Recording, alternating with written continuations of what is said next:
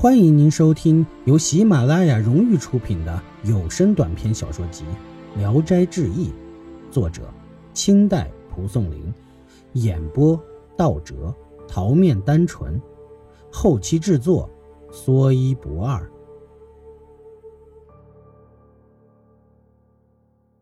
张娜觉得脖子上沾有甘露，斧头砍的伤口不再疼痛了。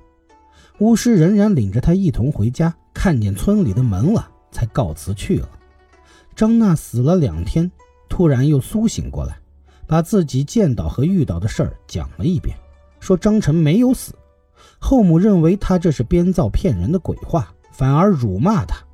张娜满肚子委屈，无法申辩，摸摸斧头砍的伤口已经痊愈，便支撑着起来，叩拜父亲说：“我将穿云入海去寻找弟弟，如果见不到弟弟。”我一辈子也不会回来了，愿父亲仍然以为儿已死了。张老汉领他到没人的地方，相对哭泣了一阵，也没敢留他。张娜离家出走后，大街小巷到处寻访弟弟的下落，路上盘缠用光了，就要着饭走。过了一年，来到金陵，一天，张娜衣衫褴褛，驼着背，正在路上走着。偶然看见十几个骑马的过来，他赶紧到路旁躲避。其中有一人像个官长，年纪四十来岁，健壮的兵卒，高大的骏马，前呼后拥。随行的一个少年骑一匹小马，不住地看着张娜。张娜因为他是富贵人家的公子，不敢抬头看。少年勒住马，忽然跳下马来，大叫：“这不是我哥哥吗？”张娜抬头仔细一看。原来是张晨，他握着弟弟的手，放声大哭。张晨也哭着说：“哥哥怎么流落到这个地步？”张娜说了事情的缘由，张晨更伤心了。骑马的人都下来问了缘故，并告知了官长。官长命腾出一匹马给张娜骑，一同回到他的家里。张娜这才详细的询问了张晨后来的经过。原来。老虎叼了张晨去，不知什么时候把他扔在了路旁。张晨在路旁躺了一宿，正好张别驾从京都来，路过这里，见张晨相貌文雅，爱怜地抚摸他。张晨渐渐苏醒过来，说了自己的家乡住处，可是已经相距很远了。张别驾将他带回家中，又用药给他敷伤口，过了几天才好了。张别驾没有儿子。就认他做儿子。刚才张晨是跟随张别驾去游玩回来，张晨把经过全部告诉哥哥。刚说完，张别驾进来了。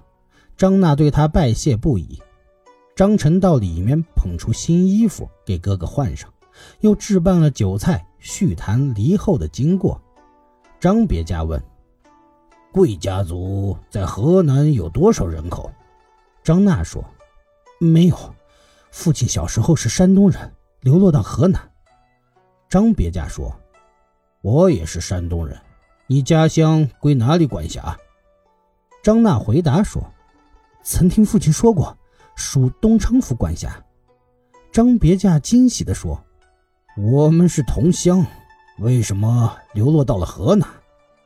张娜说：“明末清兵入境，抢走了我的钱母，父亲遭遇战祸。”家产被扫荡一空，先是在西边做生意，往来熟悉了，就在那儿定居了。张别驾惊奇地问：“你父亲叫什么名字？”张娜告诉了他。张别驾瞠目结舌，又低头想着什么，疾步走进内室。不一会儿，太夫人出来了。张娜兄弟俩一同叩拜，拜毕，太夫人问张娜说。你是张秉之的孙子吗？张娜说：“是。”太夫人哭着对张别驾说：“这是你弟弟呀！”张娜兄弟俩不知是怎么回事太夫人说：“我嫁给你父亲三年，流落到北边去，跟了八旗军的一个小头领半年，生了你的这个哥哥。” 又过了半年，小头领死了，你哥哥补小头领的缺，在旗下升任做了别驾。如今任满解职，常常思念家乡，就脱离了八旗籍，恢复了原来的宗族。多次派人到山东打听你父亲的下落，没有一点消息。怎么会知道你父亲西迁了呢？于是又对别驾说：“你把弟弟当儿子，真是罪过。”张别驾说：“以前我问过张晨，张晨没有说过是山东人，想必是他年幼不记得了。就按年龄排次序，别驾四十一岁为兄长，张晨十六岁最小，张娜二十二岁为老二。别嫁得了两个弟弟，非常欢喜，同他们住在一间屋里，尽数离散的端游，商量着回归故里的事情。”太夫人怕不被容纳，张别驾说：“能在一起过就在一起，不能在一起就分开过。天下哪有没有父亲的人呢？”于是就卖了房子，置办行装，定好日子启程。回到家乡，张娜和张晨先到家中给父亲报信。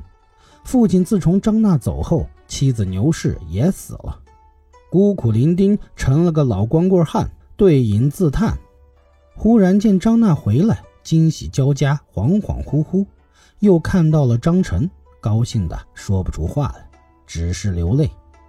兄弟俩又告诉别家母子来了，张老汉惊呆了，也不会哭，也不会笑了，只是呆呆的站着。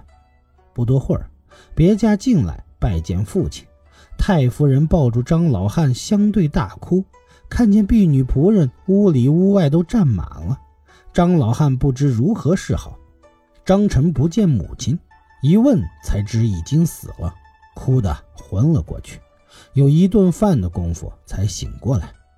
张别驾拿出钱来建造楼阁，请了老师教两个弟弟读书。曹中马群欢腾，室内人声喧闹，居然成了大户人家。易史是说。